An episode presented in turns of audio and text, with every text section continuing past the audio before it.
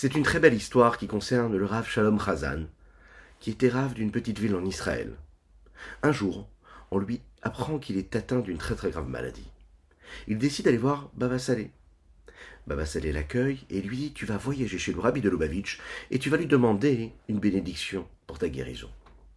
Il voyage chez le Rabbi et lors de l'entrevue, le Rabbi va lui donner 16 dollars. Il quitte le Rabbi et retourne chez Baba Salé en Eretz Israël et dit ce qui s'est passé. Baba l'accueille avec un large sourire et il lui dit Le rabbi t'a donné de la vie. Il ne comprend pas tout de suite. Mais ce rave-là va vivre encore, écoutez bien, 16 années de plus, après avoir vécu ce voyage chez le rabbi et cette entrevue. Les Koulam, bonjour à toutes et à tous. Infiniment heureux de vous retrouver en cette magnifique matinée que Dieu nous offre sur la terre. J'espère que vous allez bien, on va étudier notre Tania du jour juste après ces quelques notes de Nigun, et aujourd'hui, vous le savez, Rosh qui se lève. Et bon, on va tout de suite partager cela. Je vous invite à, à, commenter, c'est important. Et je vous le rappelle, quand on étudie de la chassidoute, la partie profonde de la Torah, on permet au Mashiach de se dévoiler un petit peu plus rapidement. Parce que notre mission ici-bas sur Terre, dans tout ce que nous faisons, c'est de faire venir Mashiach. Oui, faut pas l'oublier.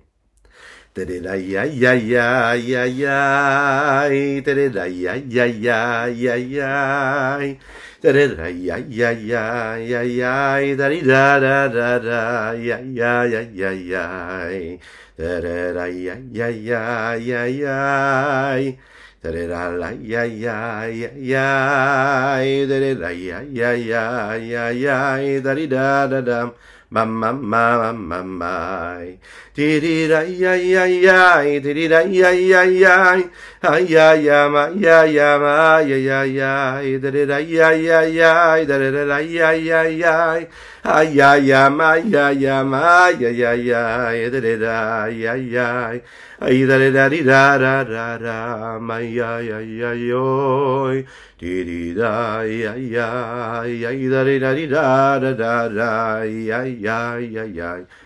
nous étudions aujourd'hui pour la Refoua Shilema de Haram Nissim Ben Sultana, de Lia Yaakov Nissim Ben Yoshevariela, de Shlomo Ben Solika. Nous étudions Leilu Nishmat Datan Avram Ben Yosef Rina et nous étudions Leilu Nishmat Nissim Ben Esther Geta. Lechaim, Lechaim, Lechaim, Lechaim.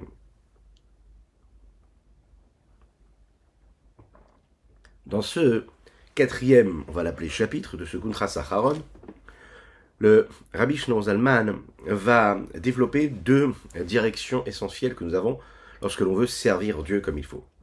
Il y a ce que nous appelons le travail que nous faisons du bas vers le haut et le mouvement qui vient du haut vers le bas.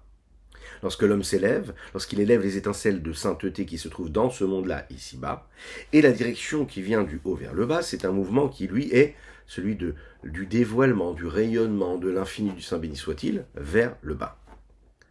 La première direction exprime ce que nous faisons, hein, ce, que nous, euh, ce que nous permet hein, de faire essentiellement la tfila. Qu'est-ce qui se passe quand on fait la tfila? Eh bien, on va le voir tout de suite. Ça nous permet de faire quelque chose de différent qu'on est capable d'apporter lorsque, par exemple, nous étudions la Torah ou pratiquons les mitzvot. Par exemple, quand on étudie la Torah et en particulier la halacha. Les questions sont multiples. Quel est le rapport entre ces deux mouvements-là? Est-ce qu'il y a une direction qui est plus importante et plus essentielle que l'autre? Est-ce que c'est plus important de faire un travail du bas vers le haut ou c'est plus important d'attirer vers nous ce qui est en haut vers le bas? Logiquement, on va le voir, comme c'est expliqué d'ailleurs dans un des Mahamarim du Rabbi Shneur Zalman dans, son Torah, dans les Torah Or, sur la paracha de cette semaine, c'est que le travail d'un homme quand il se fait du bas vers le haut, a priori, est infini. Pourquoi?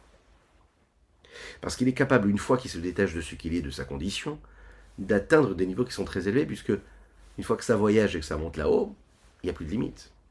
Alors que quand je fais descendre quelque chose d'en haut, peut-être que ce que je fais descendre, je le fais descendre d'une source qui est infinie, mais ça a une limite ici-bas, puisque ça se pose dans des réceptacles qui sont limités. Même si d'un autre côté, on va dire non, mais l'influence, elle est beaucoup plus grande, beaucoup plus élevée, puisque c'est une influence qui vient d'en haut, de la source, et c'est une influence qui, elle, n'est pas limitée. Un rayonnement qui n'est pas limité. Quand on fait la tfila, par exemple, Comment est-ce que je suis capable, quand je fais la tfila, d'élever des étincelles divines? Quand je fais une mitzvah, a priori, une mitzvah qui paraît insignifiante, je prends une paire de téfilines, je la mets, il pourrait paraître insignifiante, autour du bras. Qu'est-ce que j'ai fait? J'ai fait un petit geste, j'ai pris une petite pièce, je l'ai mis dans la tzedaka. Qu'est-ce que j'ai fait de particulier? Qu'est-ce qui est plus important?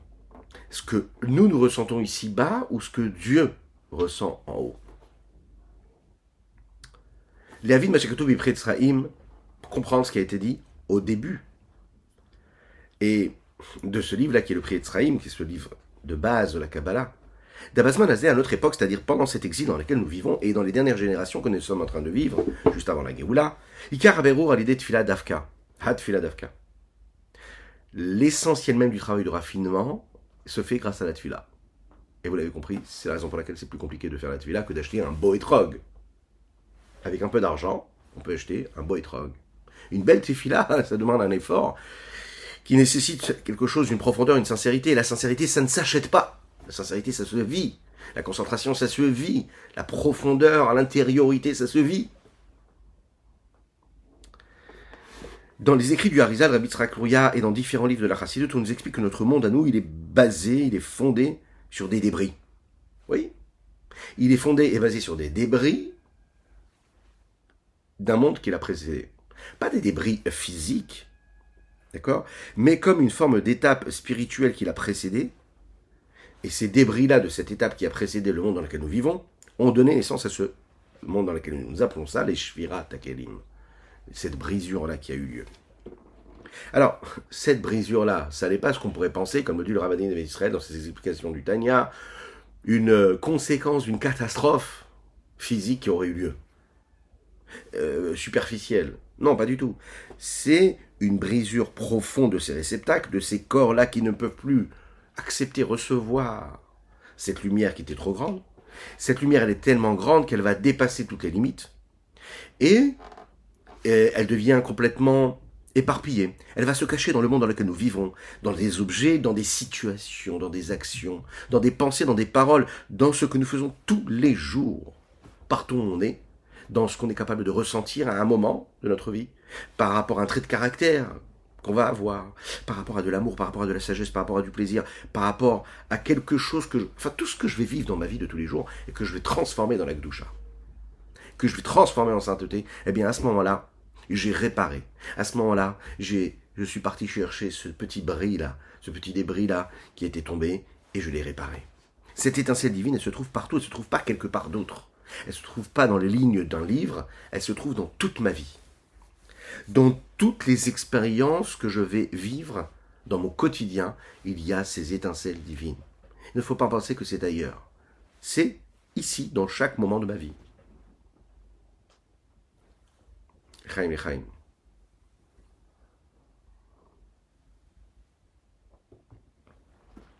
On pourrait dire qu'il y a en réalité, quand on dit des nazés à notre époque ici, une différence avec une autre époque. Qu'est-ce que cela veut dire? En fait, il y a différentes périodes dans la Avodat Hashem. Dans le grand projet divin, il y a différentes périodes, et dans ces différentes périodes, on va devoir travailler, servir Dieu d'une certaine façon ou d'une autre un peu comme dans la vie d'un homme. La vie d'un homme, elle est faite de différentes époques, de différentes périodes, de différents moments.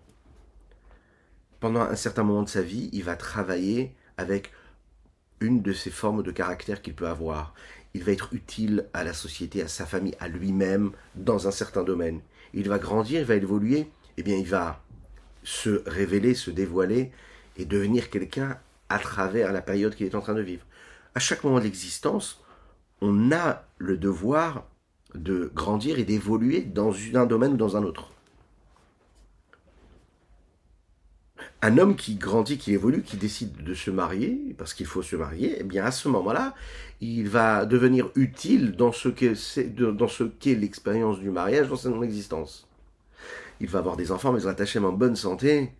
Et là, il va découvrir qu'en fait, le rapport qu'il a avec ses enfants euh, dévoile et met en relief des traits de caractère qu'il a en lui, qu'il n'utilisait pas et qu'il avait en sommeil en lui, et qu'il n'avait même pas besoin de gérer, d'accord, de tempérer ou de faire briller quand il était jeune homme ou avant de se marier, ou même en étant marié sans avoir des enfants.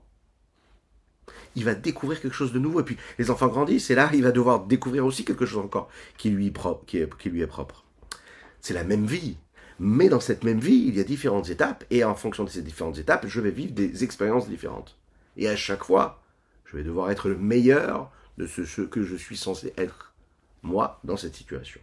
Et ça va être mon travail, en fait.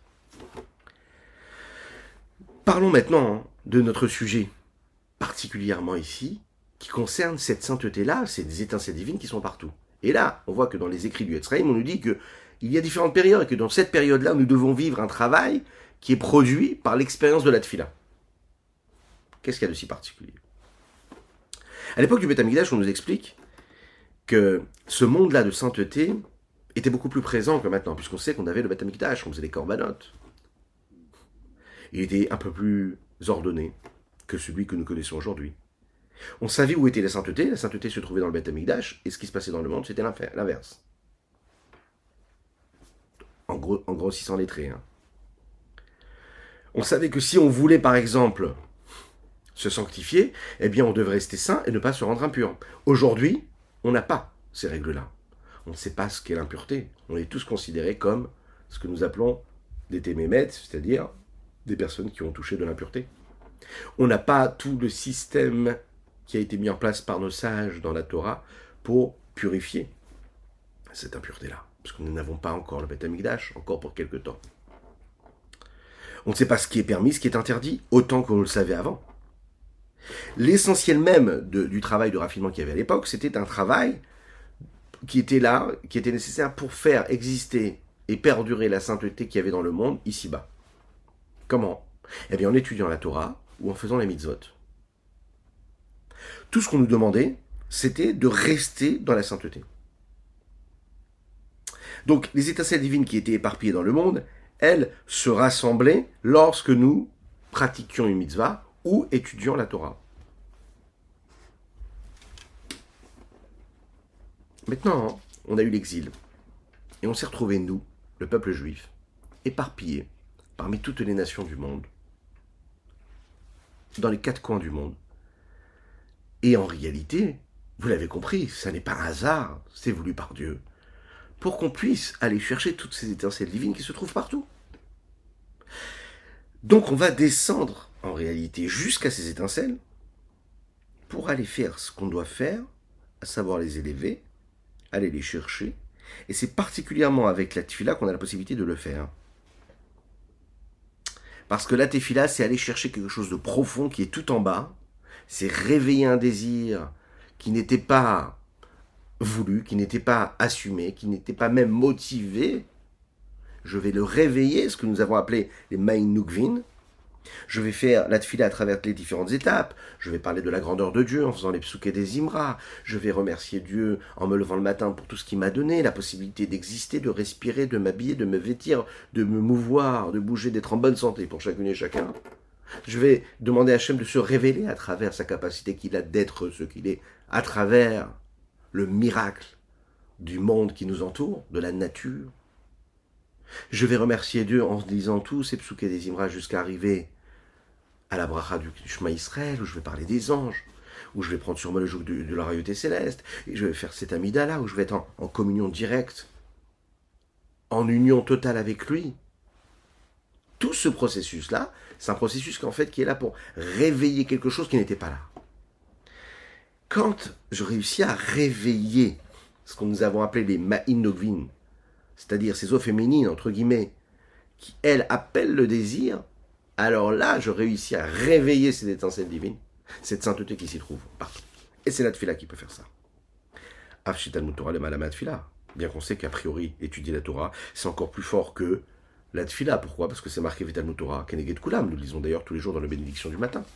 Vitalmut Torah, ça correspond à tout le reste. Ainenu, Shadit Torah. Pourquoi? Le monde Atzilut, c'est le, monde qui dépasse les mondes de toutes les créatures. D'accord? Et bien que ce ne soit pas vraiment un monde, parce que c'est une c'est un monde qui est considéré comme le niveau de divinité totale, et qu'il n'y a pas de réceptacle, comme tous les autres mondes des autres créatures, c'est quand même le monde Atzilut. Et on sait que la Torah, elle, quand on l'étudie, elle rajoute de la lumière dans le monde d'Atsilut. C'est la Torah de Dieu, ça veut dire c'est sa volonté, c'est sa sagesse profonde, telle qu'elle est encore chez lui, et telle qu'elle s'exprime ici-bas dans le monde, avant et après d'ailleurs. Quand nous, nous étudions la Torah ou nous faisons une mitzvah ici, ben nous apportons une lumière nouvelle dans ce monde d'Atsilut. On rajoute de la lumière. Mais qu'est-ce que ça veut dire qu'on rajoute? Pérouche. Or, ce rajout de lumière là, c'est un rajout de lumière afin qu'il puisse être reçu comme il faut. Il faut qu'il y ait ce réceptacle. Parce que une lumière sans réceptacle, ça n'a pas de sens. Donc, il faut qu'il y ait un rajout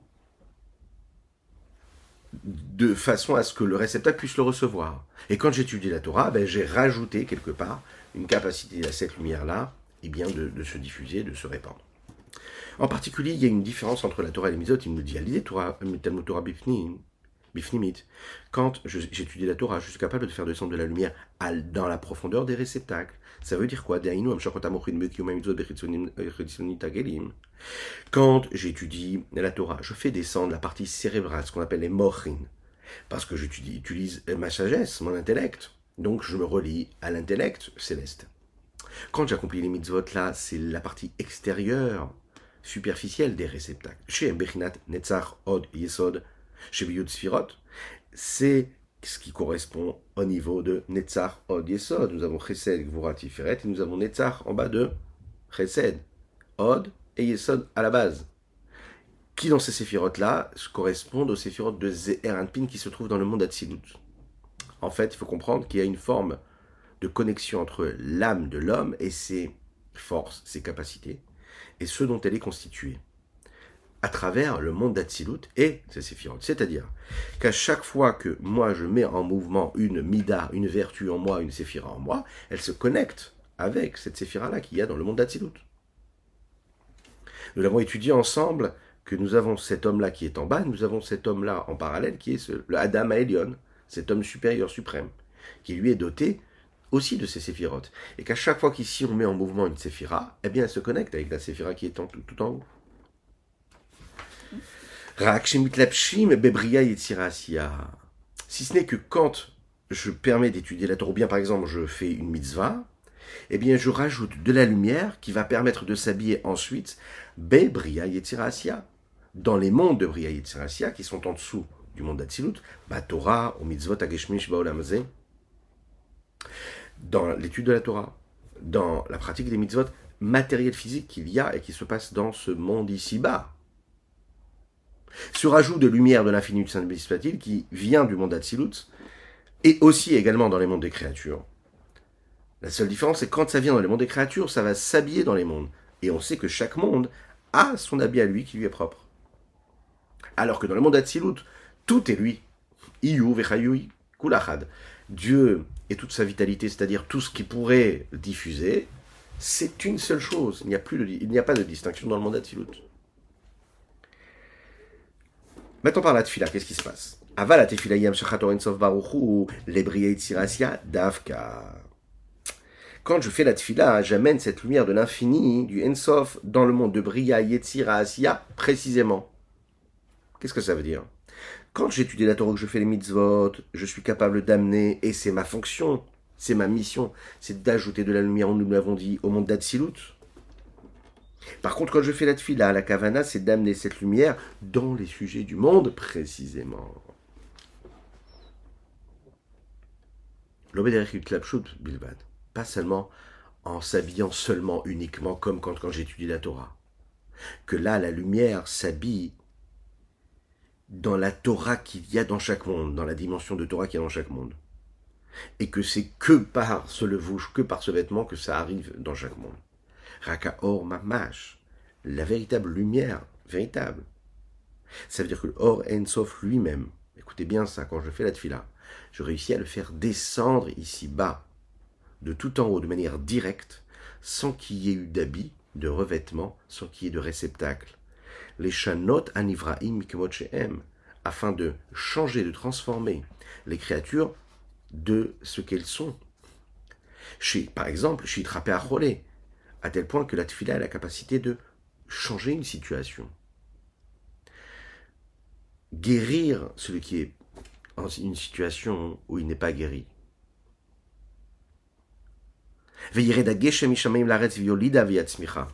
Comme il dit le prophète Ishaya, que la pluie puisse descendre du ciel vers la terre et qu'elle puisse faire naître, qu'elle puisse faire pousser ce qui est en terre. La tfila que nous faisons dans le chemin Israël par exemple, c'est ce que nous demandons. Nous demandons à Hachem de guérir les malades. Mais qu'est-ce que ça veut dire de guérir les malades? Pourquoi est-ce qu'on demande cela? Dieu il sait qui doit, doit guérir les malades. C'est parce que quand on fait une fila, on doit être conscient qu'on est capable de changer la donne. On va changer. La tfila, c'est que je fais appel au Or Ensof, je fais appel à l'infini, et non pas comme dans la Torah ou dans une mitzvah, où quand je fais la Torah, la lumière d'Hachem, elle s'habille dans la mitzvah que je suis en train de faire, ou dans l'étude que je suis en train de, de, de, de faire. La tfila, c'est un moment où j'appelle l'infini, et cet infini-là, il se révèle, il descend ici-bas, il n'a même plus besoin de s'habiller, il ne s'habille pas à travers un acte, il ne s'habille pas à travers une étude, une idée intellectuelle que j'ai compris ou pas. C'est une pureté, une sincérité directe. Et c'est la raison pour laquelle on peut transformer et changer complètement la situation. Je change le monde. Il y avait un homme qui est malade, je prie, il ne sera plus malade. Et s'il est encore malade, c'est parce que j'ai pas assez prié.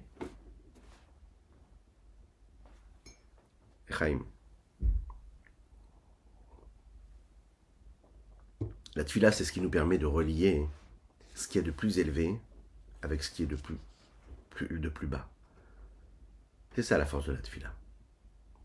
Et c'est la raison pour laquelle celui qui est un peu trop intellectuel, qui cérébralise, si on peut le dire de cette façon, tout dans son existence, qui analyse, qui a besoin de comprendre tout, eh bien, il se sent étranger à la tfila.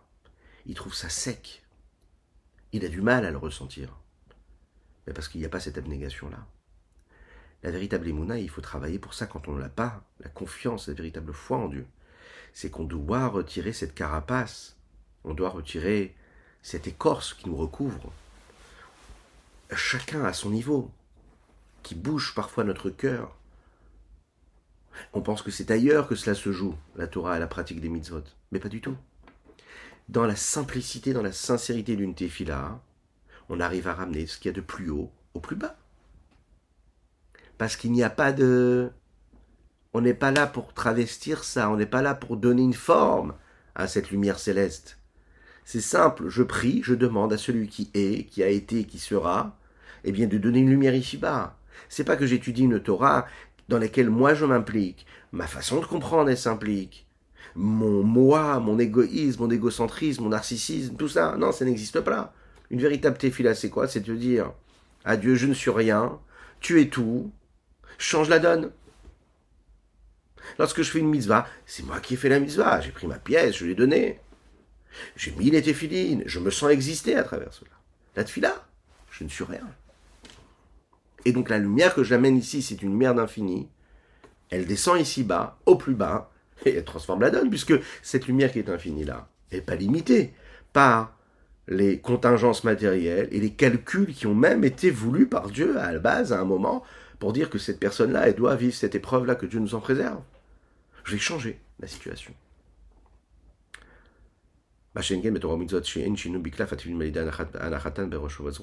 Ce qui n'est pas le cas quand j'étudie la Torah, par exemple, quand je fais une mitzvah. Est-ce qu'à un moment, quand je fais la mitzvah d'Etfilin, je change, par exemple, le claf, le parchemin des Non, c'est toujours le même parchemin des Il faut qu'il soit caché, donc je vais le vérifier au moins, allez, peut-être une fois par an, ou un peu plus, mais en tout cas, on essaye je vais embrasser la mezouza, j'ai fait la mitzvah de la mezouza. Est-ce que je le change, le parchemin de la mezouza? Non, pas du tout. Dès l'instant où je l'ai fixé à ma porte, que des brachot dans cette maison de Hashem, c'est tout. Mais qu'est-ce que je fais de plus? Quand je fais la tfila, je vibre à chaque mot, je change à chaque fois quelque chose. Le fait de faire une mitzvah, c'est aussi le fait de la faire, c'est ça qui définit que j'ai fait la mitzvah j'ai écrit un Sefer Torah, j'ai terminé, j'ai conclu l'écriture du Sefer Torah. Ça y est, la mitzvah a été faite. C'est pas un processus qui évolue. Le changement s'opère par l'homme et pas par Dieu. Alors que dans la tfila, c'est Dieu. Pardon, c'est Dieu qui crée le changement. Parce que la tefila vers Dieu, c'est quoi? C'est vers lui, comme on dit dans les textes de la Kabbalah et de la Chassidut. Et lave velo tav. Ça veut dire, je prie Dieu et pas les traits de caractère de Dieu. Je prie Dieu. C'est comme on dit, par exemple, dans la Hamida. Et qu'est-ce qu'on dit? On demande à Kadesh on lui dit, juge-nous, toi.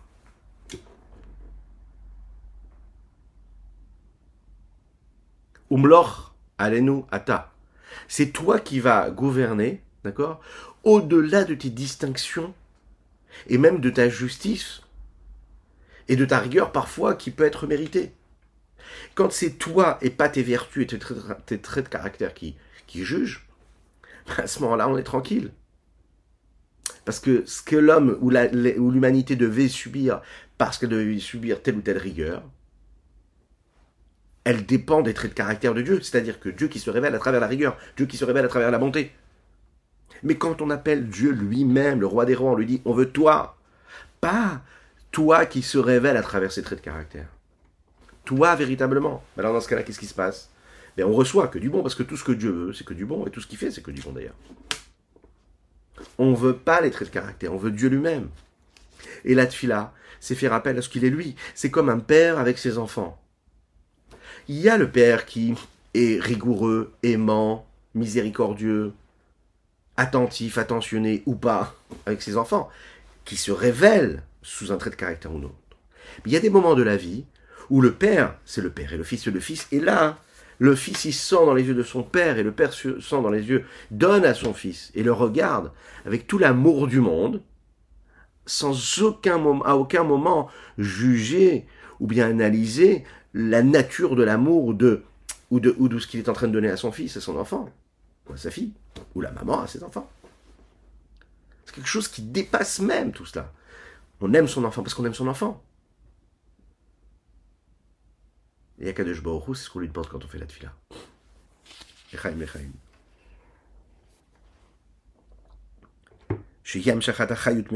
c'est de faire descendre la tefila, c'est de faire descendre la vitalité de Dieu, de l'infini d'Hachem. qui est celui qui est seul et qui a tous les pouvoirs. C'est la raison pour laquelle, c'est la raison pour laquelle, pour pouvoir amener et attirer vers nous cette lumière de l'infini, du Saint béni soit-il, on ne peut pas le faire sans réveiller ces eaux féminines du bas, qui viennent du bas. Il faut que pendant la tefila, hein, j'ai créé ce désir-là. Il faut que je me réveille ici-bas. Et quand je me réveille, quand le réveil vient de plus, plus profond, et que je réveille comme il faut, avec toute l'attention qui est nécessaire, avec toute la prise de conscience, avec une préparation avant la tefila, avec une tefila qui est bien prononcée, qui est bien dite avec sincérité, alors là, je peux réveiller la lumière de l'infini, saint soit Mais si j'arrive, comme par effraction, je, je, je, j'ouvre la porte et j'entre, je dis les mots et je m'en vais, je pars, j'ai fini, j'ai pas laissé Dieu se révéler. il faut réveiller ces Maïm Nogvin là. Il faut réveiller ce désir-là. Ce qui n'est pas le cas de Talmud Torah qui est dans le monde Bien que l'étude de la Torah se fait ici-bas, il agit aussi en haut. Mais quand ça agit, l'étude de la Torah, ça agit sur une lumière qui va se trouver dans le monde d'Atsilut et qui va rester dans le monde d'Atsilut, même s'il y a quand même une influence dans les mondes. Et Atsilut a belavach on sait que le monde d'Atsilut, elle est très proche de Dieu. C'est pas comme les autres mondes qui sont déjà éloignés de Dieu. Atsilut, c'est proche de Dieu. Donc quand tu as rajouté de la lumière, ça a été très facile. Tu l'as rajouté puisqu'il est déjà en unicité avec ce monde-là. Lorsqu'un homme est capable de faire cet éveil et élever euh, ces eaux féminines que nous appelons dans son cerveau, dans son cœur, d'accord? Donc toutes les étincelles divines de sainteté qu'il est en train de rassembler ici-bas. Toutes ces étincelles divines que l'Aneshama est capable de ramener à travers ses actions, à travers ses paroles, à travers ses pensées, montent à travers le cerveau et le cœur de l'homme. Puisque le cœur et le cerveau, c'est la conscience et le ressenti de l'homme. L'amour et la crainte intellectuelle, c'est la façon avec laquelle l'homme peut se relier et s'attacher à, Dieu, et qu'il attache ses actions et sa vie à la Gdusha, parce qu'il est conscient, parce qu'il aime, parce qu'il craint. Comme nous l'avons dit dans une première partie du Tanya, que l'amour et la crainte, ce sont les ailes de ce petit oiseau-là qui a besoin de voler. Si l'oiseau n'a pas d'ailes, il peut pas voler. Donc, il faut avoir la hava et la ira. Il faut avoir l'amour et la crainte. Et c'est ça qui va me permettre de m'élever et de permettre à cet infini-là de descendre ici-bas. Qu'est-ce que c'est ça? Shirachirim Shlomo Amelach le dit. Iprinat Rish Esh. C'est intéressant. on parle de réveiller les eaux féminines, et c'est défini par Shlomo Malher dans Shirachirim comme étant des flammes de feu. Comment les feux et l'eau peuvent cohabiter ensemble En fait, l'idée, c'est de dire que le trait de caractère du feu, c'est quoi? C'est que le feu, en fait, la seule chose qu'il veut, c'est se séparer de l'endroit où il est. D'accord? La flamme, elle, la seule chose qu'elle cherche, pardon, c'est à se séparer. Elle est tirée vers quelque chose qui la pousse, qui la tire vers le haut, qui la tire. Elle veut se détacher de la matière. Et elle consume la matière. Et quand elle veut consommer la matière, plus elle la consume, plus elle réussit à partir. Eh bien, même Nugvim, c'est pareil. Ce qu'on est capable d'élever dans la sainteté d'ici-bas, de ce monde-là, en fait, on est en train de consumer, de brûler quelque chose, une matière, et quand ça se consume, eh bien, ça permet à, à, l'étincelle de se lever. Et comment je consume Eh bien, quand je, je me concentre, quand je, je, je, fais ce travail de concentration dans mon cœur, dans mes émotions, où je, je réussis à me concentrer, à faire le nettoyage dans ma tête, de ne penser à rien, de penser que à ma tefila, de penser que à Dieu, que à la fin du Saint béni soit-il qui se révèle dans cette fila-là. Qu'est-ce que je suis en train de faire? Je suis en train de me consumer, je suis en train de brûler, en fait, toutes ces choses négatives. Et quand je brûle toutes ces choses négatives, eh bien, je laisse voyager, je libère l'étincelle divine qui s'y trouve. C'est ce qui passe aussi cérébralement. Ça va brûler à travers cet amour d'Akadosh C'est un petit peu comme si que je mettais sur l'autel mon âme animale, mon âme vitale, et elle se consumait pour laisser passer cette étincelle divine de Dieu comme ça, de sainteté qui montait vers le haut. C'est un petit peu ce qui se passe. La tfila, c'est amener un corban. À la différence qu'à l'époque, on emmenait une bête, un corban, aujourd'hui, c'est nous-mêmes que nous apportons.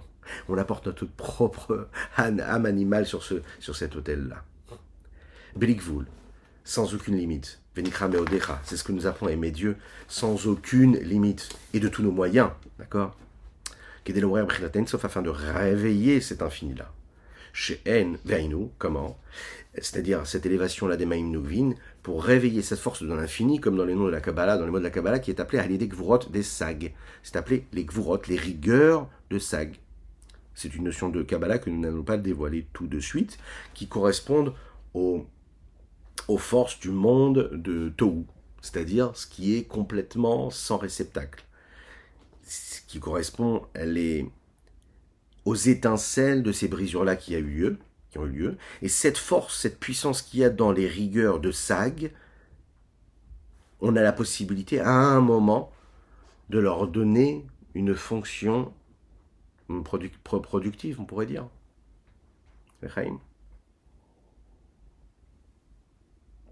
Parce que dans leur essence même, même si c'est de la goura, dans leurs racines, dans ce qu'ils ont, ils ont une force, ils ont des potentiels très très puissants et qui vont se libérer parce qu'on va les utiliser à bon escient. Ils correspondent chez NN Aresh Pechet Nitsosin Roulé. Et ce sont euh, ces étincelles-là de ces sags, Samer Gimel, eh bien, c'est, ils viennent des 288 étincelles qui montent du Tohu, qui sont tombées au moment où il y a eu le Shviratakilim, cette brisure des réceptacles qui ne pouvaient plus assumer cette lumière-là. C'est la raison pour laquelle la est appelée euh, la vie de l'instant. Mais qu'est-ce que ça veut dire? C'est en fait un moment où la malchut, la royauté céleste, elle descend dans le temps, sha'a, dans le temps, dans l'espace, dans le monde, dans les créatures, que ce soit dans Bria, que ce soit dans Yetzira, que ce soit dans Asiya, mais vrai Yetzira Asiya, et dans lesquels il y a cet espace, ces dimensions-là de temps et d'espace. Vetora, et la Torah, elle est appelée Chaye Olam, la une vie éternelle. Mais qu'est-ce que ça veut dire? Uzer Anpin, c'est le donneur, celui qui est dans le monde d'Atsilut, et non pas la Malchut. Pourquoi? Parce qu'il faut le savoir et ne pas l'oublier. Les 248 mitzvot qu'il a dans la Torah, eux, elles se séparent dans et se distribuent, on va le dire, à travers ces dix séphirotes-là, ces dix forces-là, qui sont les dix réceptacles des dix séphirotes du monde de Zeranpin, de, pas du monde, de ce niveau-là de Zeranpin, et le lien qui entre la Torah et Zeranpin, ça n'est pas juste un lien qui est global, euh, puisqu'on sait que Zeranpin, c'est comme la Torah, ça dépasse même euh, les différents mondes, ça dépasse la malroute, mais c'est quelque chose de beaucoup plus, qui constitue plus le contenu.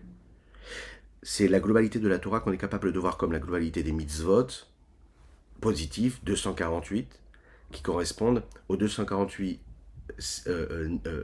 force qu'il peut y avoir dans les séphirotes de Zeranpin.